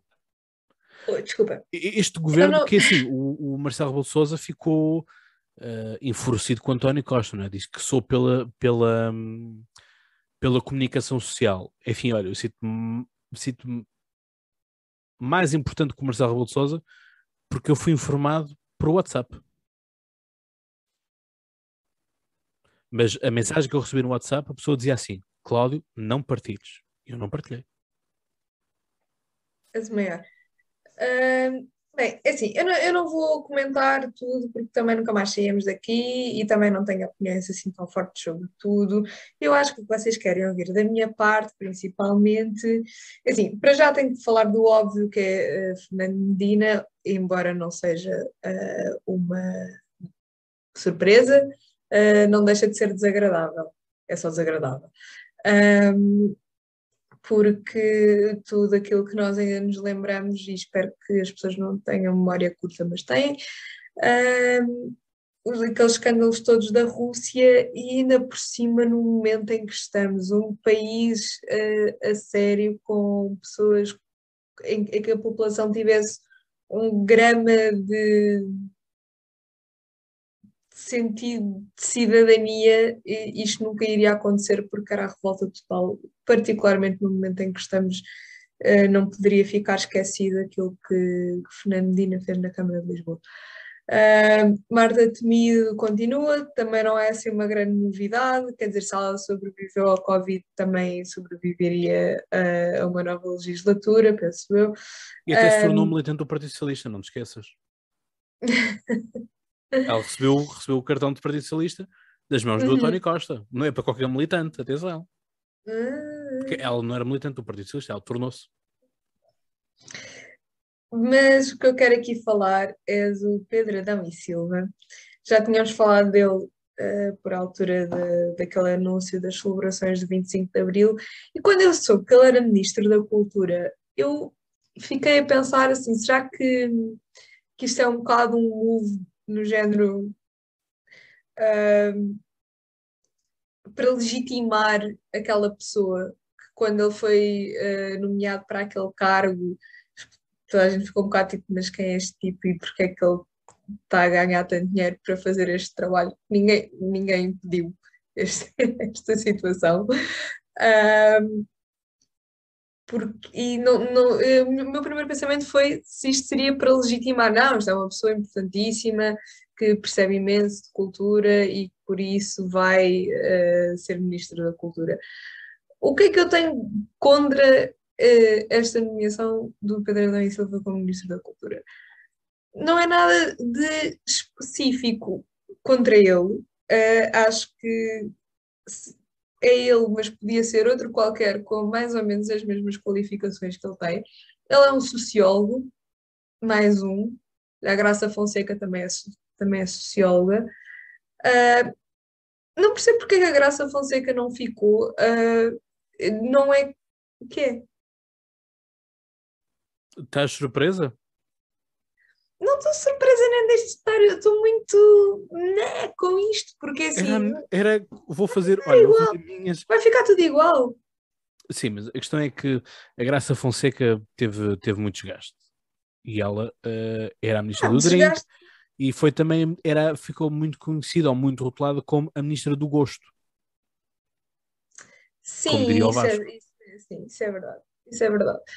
Uh, não sei, estava a pensar aqui. Sim, ela, só uma, ela teve uma, só uma... Espera, espera. Ela teve alguns sucessos, agora já para sucessos, eu não considero sucessos, mas que foram apresentados como tal. E o estatuto do, do, do, profissional da cultura, que toda a gente reclamou, mas quando saiu celebraram, são coisas que também não se percebem. Uh, a própria história da raspadinha, embora tenha sido muito criticada por, do setor da sociedade das pessoas que têm dois dedos de testa, uh, esse setor não é assim tão grande, portanto, acho que até houve muita gente a achar que aquilo até era boa ideia. Um, mas pronto, não é por aí. Acho que se ela tivesse ficado, não, não me teria surpreendido nada. Não, não estou a dizer que acho que ela fosse melhor do que este senhor vai ser. Como sabem, eu não, não sou de todo fã da Graça Fonseca, nem de perto nem de longe.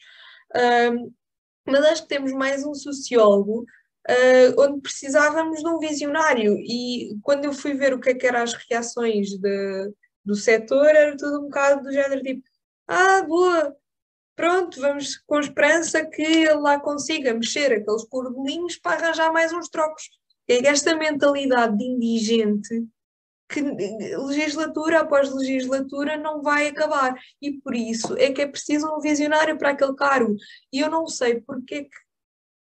Ora bem, Vamos lá ver, estamos a falar de administração pública no setor da cultura. Não há empresas culturais públicas, não há uma EGEAC, não há uma parte, não há estes sítios onde existem quadros que se possam ir buscar uh, para uma pessoa que tenha experiência, que tenha competência, porque é que tem que ser sempre um sociólogo que não está sequer ligado à área? Não, não, não compreendo.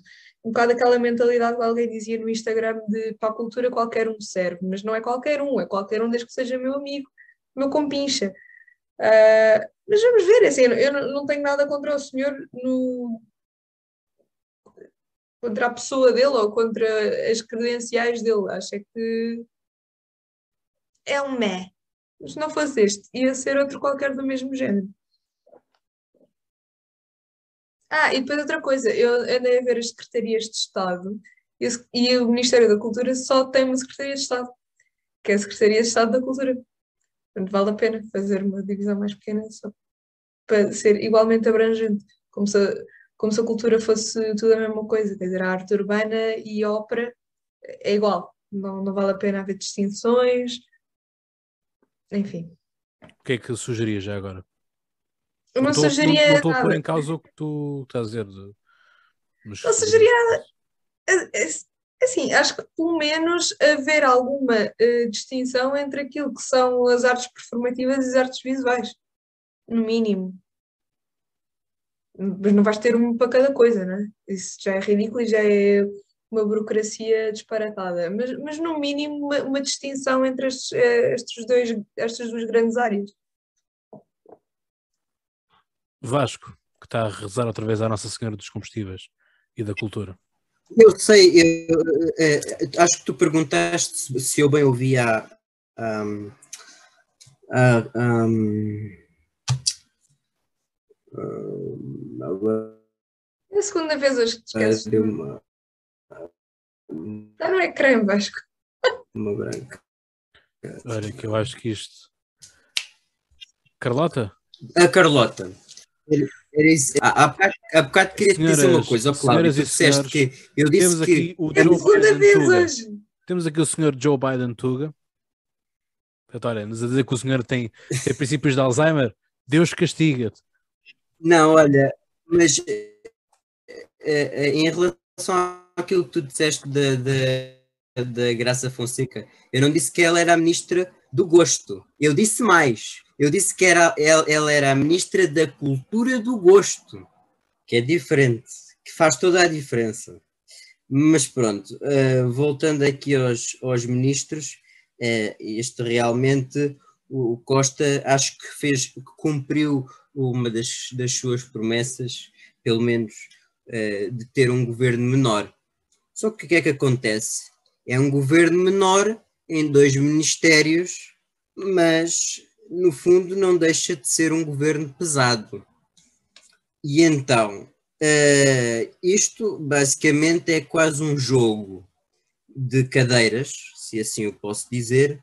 É aquele jogo de cadeiras, toda a gente se lembra, em que mete-se uma música e as pessoas andam todas ali e há páginas tantas já não há cadeiras para ninguém. O que é certo é que no Partido Socialista não só há cadeiras para muita gente, como há ministros repetidos.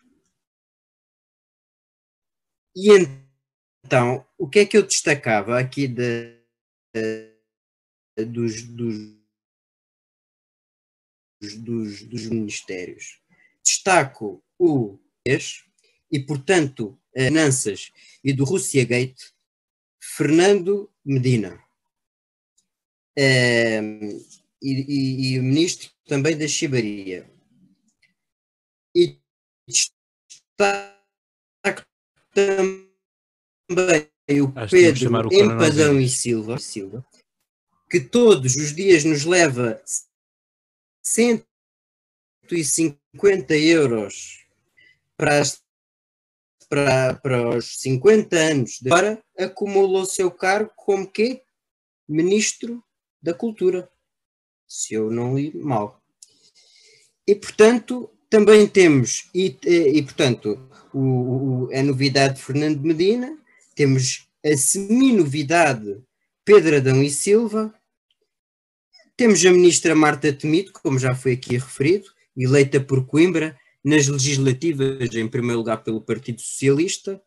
E temos quem ainda mais? Ah, pois claro, temos aqui o Pedro Nuno Santos, mantém-se como Ministro das Infraestruturas e das Ferrovias e do, fer, e do Ferro Velho também. E temos Ana Catarina Mendes, que teve, quanto tempo? Teve eh, quase 20 e tal anos para ser ministra. Portanto, vejam bem só que no Partido Socialista para a compensa. Na saúde, eh, no Serviço Nacional de Saúde, e não existem listas de espera, existem, eh, existem eh, portanto, listas de, de, Não existem listas de espera, mas existe muita incompetência. E, portanto, Ana Catarina Mendes, vale a pena, vale a pena Ana Catarina Mendes esperar, porque a espera compensa. Portanto, eu acho muito bem que, que tenha esperado e que se tenha mantido no Parlamento para poder ser, ter o seu sonho, o seu eh, auge de chegar a Ministra da Cultura. Portanto, eu acho muito bem. E, portanto, relativamente ao Ministro, do, ao Ministro das Finanças, como eu já aqui disse, o Fernando Medina, foi um erro ter tirado o João Leão, porque o João Leão era uma pessoa competente. Aliás, no meio do, do, no meio do último governo socialista, eh, era das pessoas mais competentes que existia. Apesar de tudo, há aqui que reconhecê-lo, um, e, e, e, eh, e, portanto, a Francisca Van Duman está fora do governo, portanto, menos uma cota preenchida, neste caso, um, e, de forma geral, Uh, ah, Mariana da Silva também se mantém como Ministra da Presidência. Uh, na, na, Justiça há esta novidade. Uh, acho que já recorreu os ministérios quase todos. Portanto, Duarte Cordeiro, que, era, que foi o coordenador. Certo, já lá vou, mas o Duarte Cordeiro, se eu não me engano, foi o coordenador autárquico, o coordenador das, das eleições legislativas do António Costa é ministro do Ambiente e da Ação Climática e saiu o ministro do que era conhecido como o ministro do Hidrogênio. E na defesa, deixa-me cá ver, ministro da Defesa Nacional, temos a Helena Carreiras. Exato. Falaram que este governo tem-se pronto, não é? Não me querendo eu gabar, mas uh, eu de certeza que tivesse cartão do militante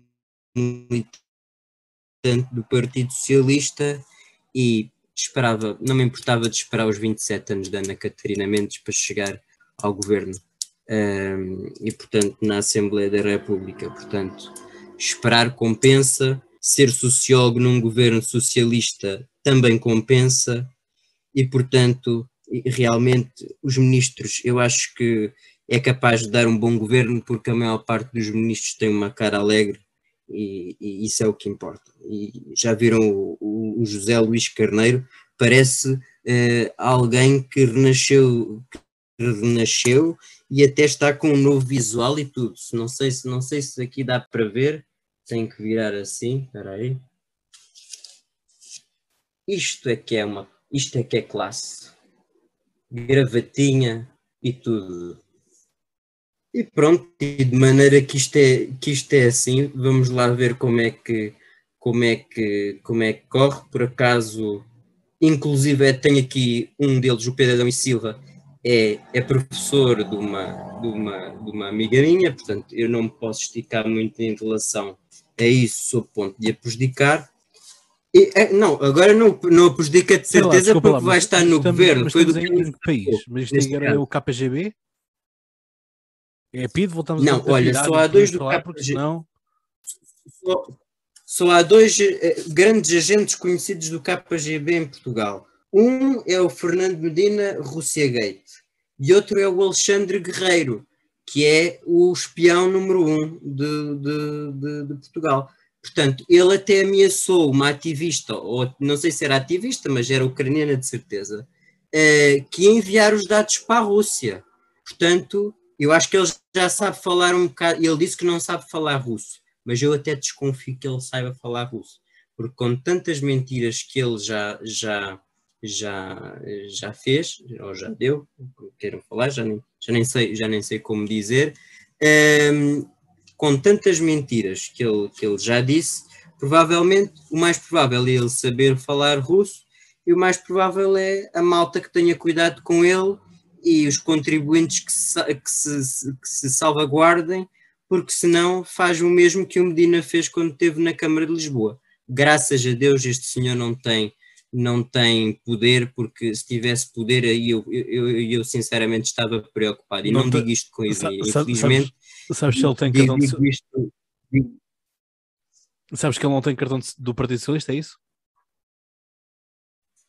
Isso não sei, isso não consigo saber. Oh, Mas sei que ele tem uma t-shirt com o Putin. Mas sei que ele tem uma t-shirt com o Putin. E, isso portanto, também tem o André Ventura Já foi visto várias vezes. Hum, olha que, olha que é, mesmo, não, Ventura, mesmo a extrema-direita europeia, ou, ou a direita radical europeia, Bem, o André Ventura não sei, mas o Salvini tem, tem essas camisolas do, do Putin, certamente. Bom, esse Alexandre Guerreiro vai dar muito. A questão é que esse Alexandre Guerreiro, para todos os efeitos, é uma amostra deste, deste ódio também, agora que tudo o que é russo ou tudo o que é russófono é para queimar. Portanto, já, já vieram dizer que ele tinha sido expulso da faculdade e tudo mais, quando a faculdade já veio desmentir isso, trocam os nomes dos professores, metem, metem os orientadores, é, enfim, é, é um reabove total que isto também, enfim, uh, por isso quando, quando dizem que o Cláudio é contra os jornalistas e tudo mais, é por causa destes, né? porque os jornalistas depois acham-se donos da razão, perseguem as pessoas até dizer que chega, inventam aquilo que quiserem inventar, martelam aquilo tudo, disseminam aquilo pela, pela internet toda, ganham publicidade com isso, porque o pessoal vai atrás daquilo que é o clique tipo sangrento, não é? E pronto, depois está tá feito. Bom, Uh, para fechar uh, esta parte aqui do, do, do, governo, eu vou ser mesmo muito breve para também fecharmos aqui o episódio. Uh, eu acho que este, este governo foi planeado ao milésimo e vocês vão ver como as rodas de engrenagem batem todas umas nas outras. Como as formas estão todas elas encadeadas.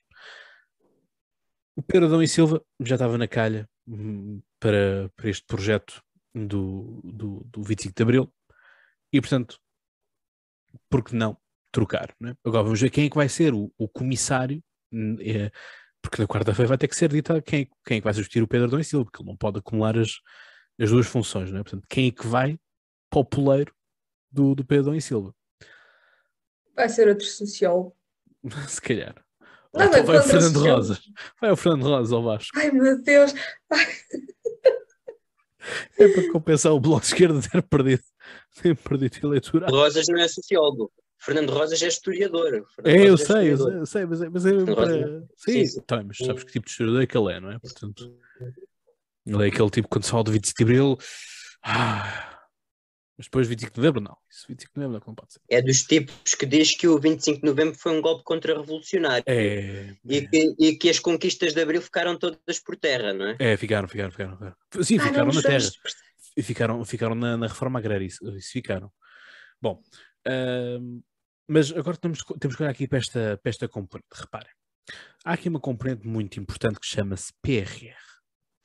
E o PRR é uma coisa que existem alguns ministros aqui que vão ter acesso direto a eles. Um deles é quem? Pedro Nuno Santos.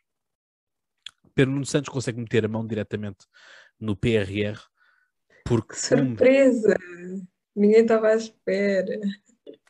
Uh, porque uma das coisas que está no PRR é o desenvolvimento da ferrovia. Ora, desenvolvimento da ferrovia, vamos cá disto. Eu vou ser muito honesto.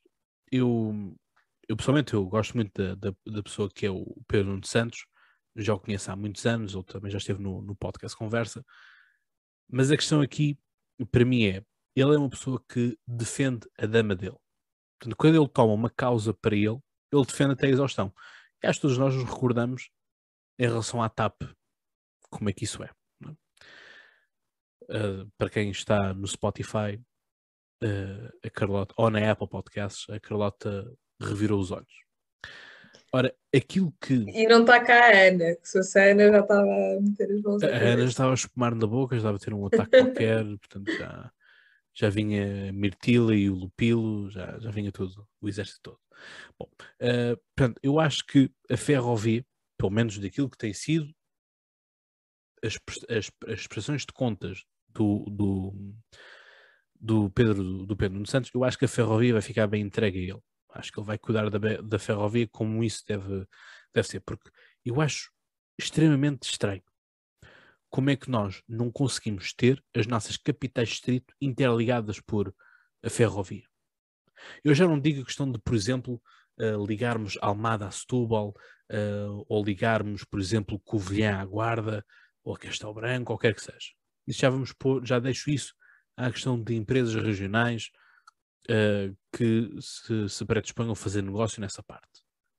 Mas aquilo que para mim tem que ser uma coisa basilar é as capitais de distrito estarem eh, ligadas entre si. No mínimo. Agora, e para as terriolas e tudo mais, pá, isso aí já não, não, não podemos pôr em cada, em cada porta de, de, de um português uma paragem de, de, de comboios, como é óbvio, não é? Sim, com- mas, mas, havendo, mas havendo essa ferrovia já é depois um incentivo muito maior para essas empresas depois quererem fazer o resto do trabalho, não é? Claro, mas por isso é que eu estou a dizer, quer dizer, isto aqui tem Porque é que... que uma empresa vai ligar, eh, sei lá, uma terriola à outra se ninguém vai para essa terriola e essa terriola, essas terriolas se calhar têm tipo eh, mil e tal habitantes. Exato, exato. É, a questão é mesmo essa. É que, pá, sério, isto. hum, eu já, já, venho, já venho a lidar com, com a desertificação do interior já, já há muito tempo a esta parte. hum, não pelas funções políticas, mas uh, até mesmo por questões familiares, porque o- o- os meus avós são, são da beira interior, de Trancoso, e portanto eu vejo fotografias de antes de como é que era aquela aldeia e como a aldeia está atualmente, e quer dizer, aquilo que eram crianças pelas ruas, neste momento não existe nenhuma. né? Portanto, isto a mim eh, dá-me dá um certo desgosto de ver o, como é que. A questão é que não é apenas a desertificação da- do interior, é a perda patrimonial, cultural que se vai perdendo também. As tradições. Isso, isso é preciso nós termos a noção. É património que também está a ser degradado. São as igrejas não são cuidadas. Eu, eu falo aqui das igrejas porque todas as, todas as terriolas têm que ter no mínimo uma igreja. Isso é princípio basilar. Agora, se tem pelourinho, se não tem pelourinho, castelo, não tem castelo, torre de homenagem, isso já depende, do- já depende de, muitas coisas. Mas há aqui estas coisas básicas. Há a questão do- de- de- das de- dos saberes e sabores, como se costuma dizer, das, eh, das terriolas também, que são precisas de serem preservados e serem passados de geração em geração. E isso é uma coisa que se está a perder, em que eu não vejo que haja uma recapacita- recapacitação dessas mesmas partes. O que me deixa bastante triste. Depois temos esta entrada de, ah, algo- o do, do António Costa e Silva, que era o tal para-ministro, né? portanto, ele não fazia parte do governo, mas era equiparado a um ministro, porque participava nas, nas, nas reuniões, dava, dava as coisas. E, portanto, ele faz parte deste super eh, ministério que é da economia e do mar. Isto aqui parece-me lançar uma pista de que finalmente Portugal vai apostar no mar. Ou que pelo menos no mar vai ser um dos principais recursos da nossa economia. Parece. Se assim não é, então fico, fico com expectativas esgorradas. E o, o- António, o António eh, Costa e Silva, para quem teve a oportunidade de, o- ver no, na, na grande entrevista que ele teve, na, que chama-se assim, a grande entrevista na, na RTP3, eu gostei da, da linha de, de pensamento dele. Ou seja, parece-me alguém que sabe para onde é que quer ir. E não é aquela pessoa que diz soundbites. Mandou aqui, mandou ali. Parece alguém que está, está pelo menos aparenta, sabe o que está a fazer. Portanto, espero que eh, corra mesmo muito, muito bem eh, nesta parte. Portanto, o pessoal quando diz, ah, o Ministério do Mar desapareceu. Não, está alocado ao da economia. Que parece-me ser então um sinal de maior investimento. Eh, até que enfim que alguém bateu com a cabeça na parede e, e- percebeu que efetivamente nós, hum, para nos salvarmos a nós, Portugal continental, tivemos que ir para o mar para resolver os problemas que nós tínhamos aqui do- no retângulo. Eh, mas isso os loucos não querem saber disso porque só vêem escravização e tráfico, tudo mais. Um, depois temos esta, esta componente de, das, de termos mais mulheres do que, do que homens. E eu só o, o que me faz uh, comichão no meio disto tudo é um, a espetacularização que se faz disto. E eu não consigo perceber qual é a espetacularização disso. Pá, é bom, é bom que, tem, que tenhamos uh, esta questão de que temos paridade, neste caso, não, neste caso também já não temos paridade uh, entre, entre homens e mulheres. Agora, a questão é, essa espetacularidade toda vai se resolver, vai se, vai se traduzir numa melhor governança? Vai, vai ser automaticamente um governo mais justo? Um, automaticamente um governo mais capaz? Se calhar os capazes vão dizer que sim. Mas vamos, ver, vamos ter que esperar pelos resultados para ver como é que isto era. Aí vêm as feministas. Pá, as feministas podem, ir, podem vir à vontade e eu mando-as de volta para o, para o covil delas, que eu não tenho paciência para, para pessoas que não conseguem argumentar o mínimo de coisas. Eu só tenho a dizer o seguinte, que é, eu consegui eleger sete mulheres na, para câmaras municipais. Eu pergunto quantas dessas feministas conseguiram eleger mulheres para câmaras municipais. Depois aí falamos. Passado este momento de maior exaltação. Não, mas eu acho que em relação a isso. Mas um, era eu, isso, eu agora ia dar mesmo palavra ah. a ti, Carlota, que é enquanto mulher, e tenho pena que a Lina não esteja aqui, uh, porque é uma feminista mais fervorosa. Tu, enquanto mulher, o que é que tens em relação a isto? Eu não gosto da espetacularização também. E, e eu andei a ver, eu sei, eu sei que isto não, não conta tanto como parece, mas andei a ver os comentários no Instagram nas publicações que anunciavam esta questão. e há muitas mulheres a dizer assim: parabéns a todas nós. Tipo, man, parabéns a todas nós, o quê? Eu não fiz nada, estou com o rabinho sentado em casa. Uh, que seria se víssemos os homens a fazer a mesma coisa? E se tivesse aqui uma feminista, estava a dizer, mas não tem comparação, porque os homens sempre tiveram. Mas assim, eu acho é, que se nós queremos. Esparta. Espera, não, não vamos descarregar, por favor. Mas uh, se queremos uh, ter igualdade, que eu acho que temos, e eu já explico acho que temos, então temos que encarar as coisas com naturalidade. Para mim, não me espanta nada.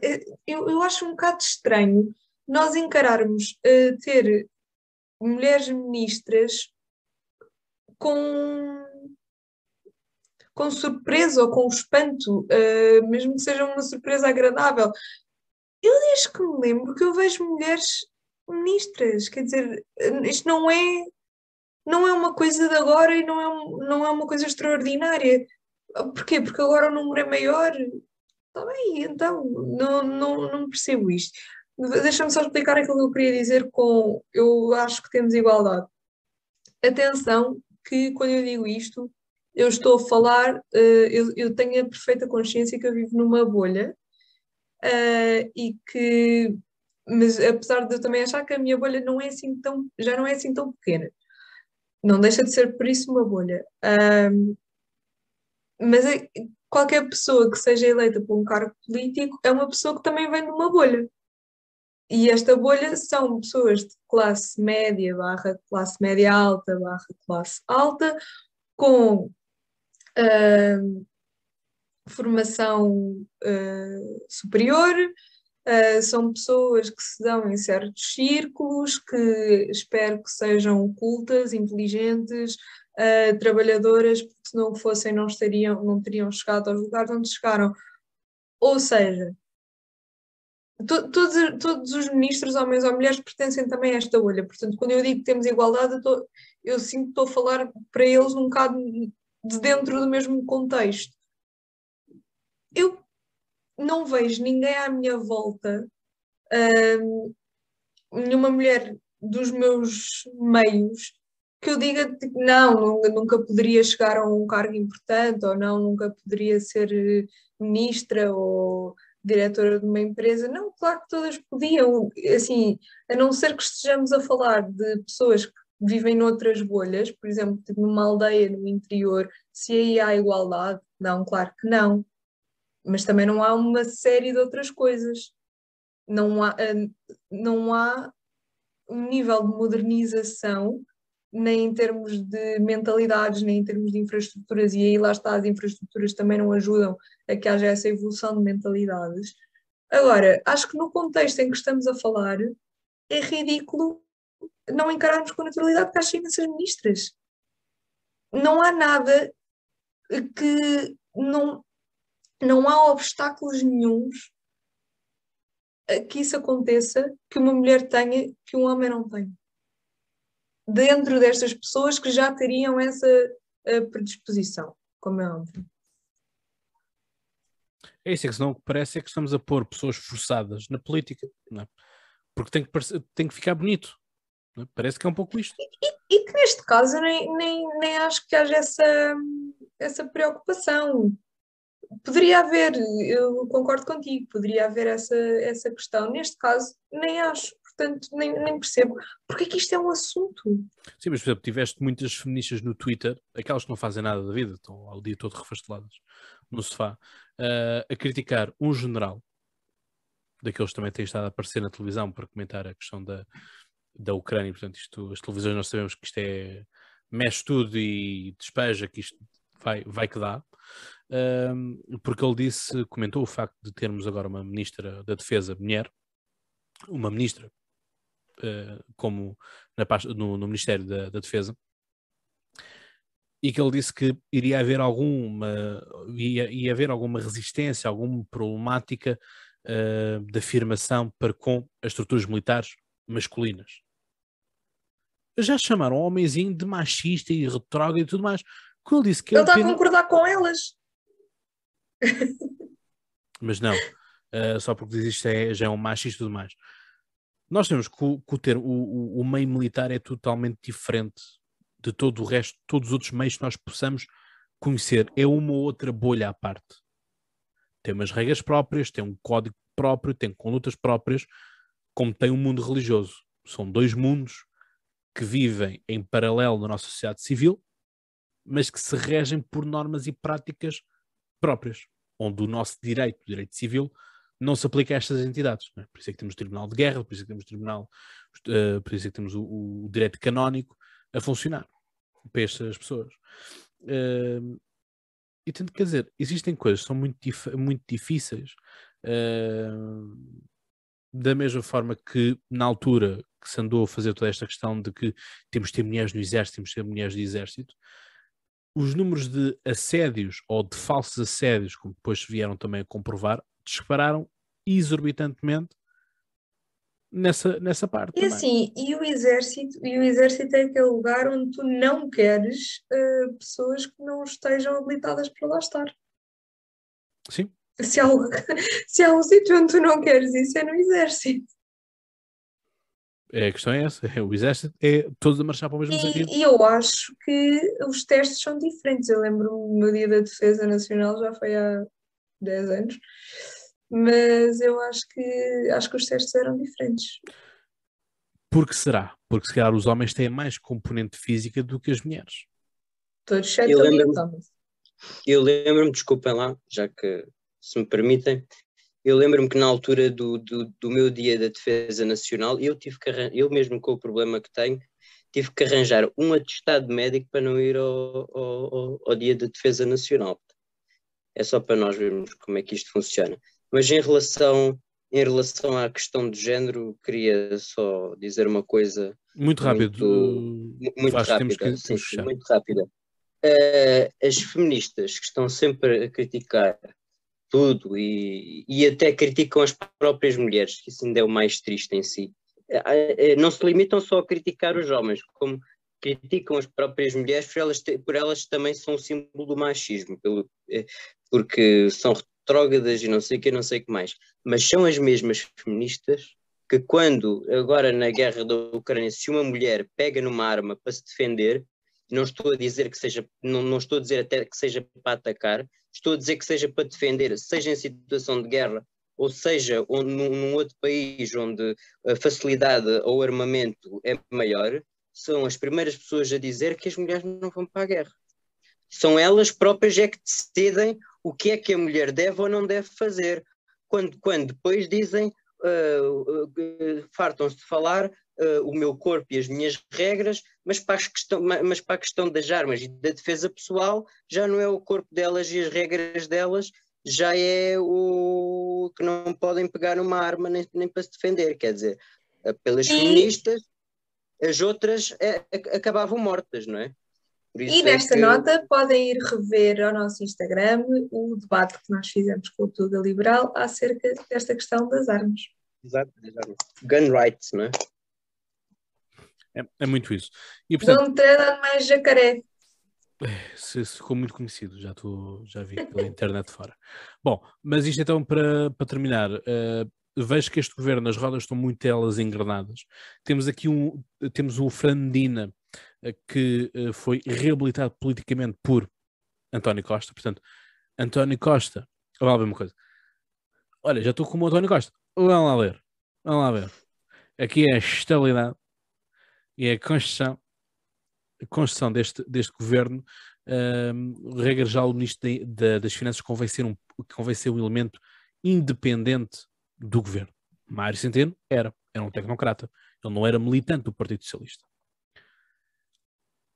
E, e aquilo que se previa, aquilo que se queria, e nós vimos muitas vezes que, que de vez em quando Mário Centeno armava algumas, algumas caramuças com o António Costa, depois já não se falavam e, e desapareciam nas reuniões e o António Costa dizia uma coisa e na reunião seguinte o Mário Centeno dizia outra. Não sei se ainda se lembram desses momentos de discórdia antes de ele ter ido para o, de, de, de António Costa ter enviado para o governo, o governo uh, como governador do Banco de Portugal.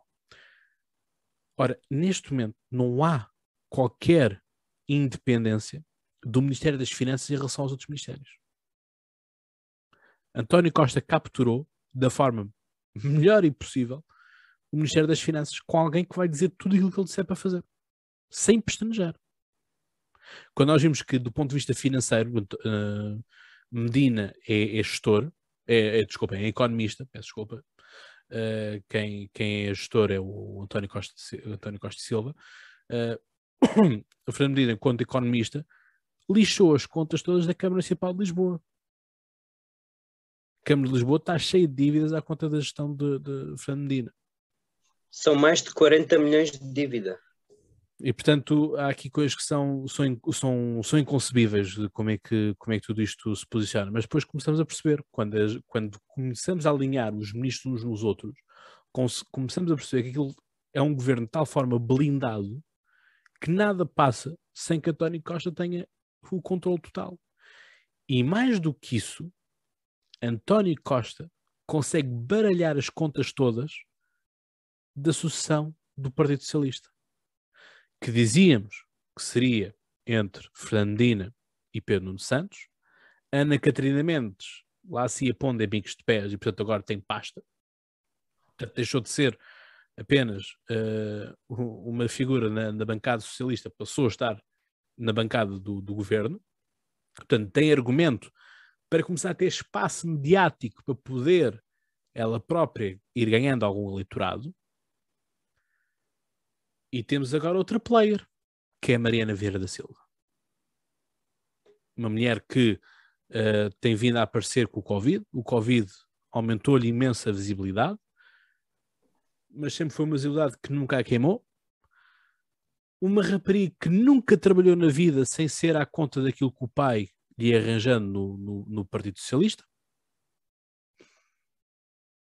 E, portanto, acho que estamos a, mandar um claro exemplo de políticos de carreira. É um pouco isto aquilo que o Vasco estava a dizer.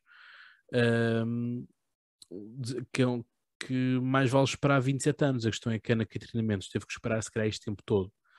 Porque agarrado a si, ou acorrentado, melhor dizendo aqui é a metáfora, tinha uma pessoa chamada Paulo Pedroso que é o marido da Ana Catarina Mendes, para todos os efeitos. E portanto, quando tens alguém contigo é? que, tem, que tem um nome pesado como é o de Pelo Pedroso, fica complicado nesta parte. Portanto, temos aqui Pedro, Pedro Santos, Fernandina, Ana Catarina Mendes e Mariana Vieira Silva, que vão, os, estes quatro, dois homens, duas mulheres, a lutar pela sucessão no, no Partido Socialista. Vasco, para terminarmos então. Para acabar com o momento Pedro Nuno Santos do episódio, e vou, vou passar a citar porque isto são palavras dele, os alemães que se ponham finos ou não pagamos a dívida. Estou-me marimbando para os bancos alemães que nos emprestaram dinheiro nas condições que nos emprestaram. Estou-me marimbando que nos chamem irresponsáveis. Nós temos uma bomba atómica que podemos usar na cara dos alemães e dos franceses. Ou os senhores se põem finos ou não pagamos a dívida. E se o fizermos, as pernas dos banqueiros alemães até tremem. Portanto, isto só para dar o contexto, um, ehm, foi um, ehm, em 2011, pelo menos a notícia é de 2011, quando a Troika foi chamada para cá e quando muitos daqueles que hoje diziam que nós estávamos a ir além da Troika continuam a praticar a mesma austeridade, só que neste momento a austeridade não é através dos salários, é através do aumento dos combustíveis e é através de formas indiretas, mas ela está lá na mesma. O que é certo é que não é tão grave como antes, também pudera, não é? Mas é uma austeridade encapotada e uma austeridade, portanto, dentro, embrulhada num, num, num, num, presente cor-de-rosa, com um lacinho de onde sai o Pedro Nuno Santos com esta pérola. E para isto, para acabar o, o episódio. Muito bem, Vasco, muito obrigado por este momento. Uh, certamente daqueles momentos mais. É aqueles momentos que, que se fala sempre quando se fala do, do Pedro Nuno Santos, tem que ver sempre esta frase à baila. Carlota, não sei se tens algo mais a acrescentar, algo a dizer. Não, está tudo. Uh, Carlota bastante frugal nesta, nesta parte. Uh, é o castigo depois uh, se tem que ser frugal também no Ministério da Cultura. Uh, portanto, Carlota. É verdade, Carlota. bom, então despedimos-nos deste, deste episódio desta forma. Vamos, obviamente, estando sempre atentos. Vão vendo também os outros episódios para trás. Tem muito conteúdo para ver. Tem as lives que nós vamos fazendo também no, no Instagram. Estão algumas agendadas, já ou pelo menos planificadas para serem executadas. Uh, pronto, temos alguém que. Temos um Mário Centeno no grupo que, que faz, um, faz as cativações do Orçamento de Estado. E portanto é por isso que algumas, algumas lives ainda não estão, não estão a sair. Uh, mas pronto, vamos, vão, vão estando atentos que vão, vão ser publicados conteúdos uh, e portanto é sempre nessa, nessa forma, estejam atentos também ao nosso site, porque vai haver conteúdo uh, também no site dentro em breve e portanto eu despeço-me uh, com aquela amizade de sempre. Até lá, tenham até lá, pensem muito, assim é que é, e boas crises. Um abraço.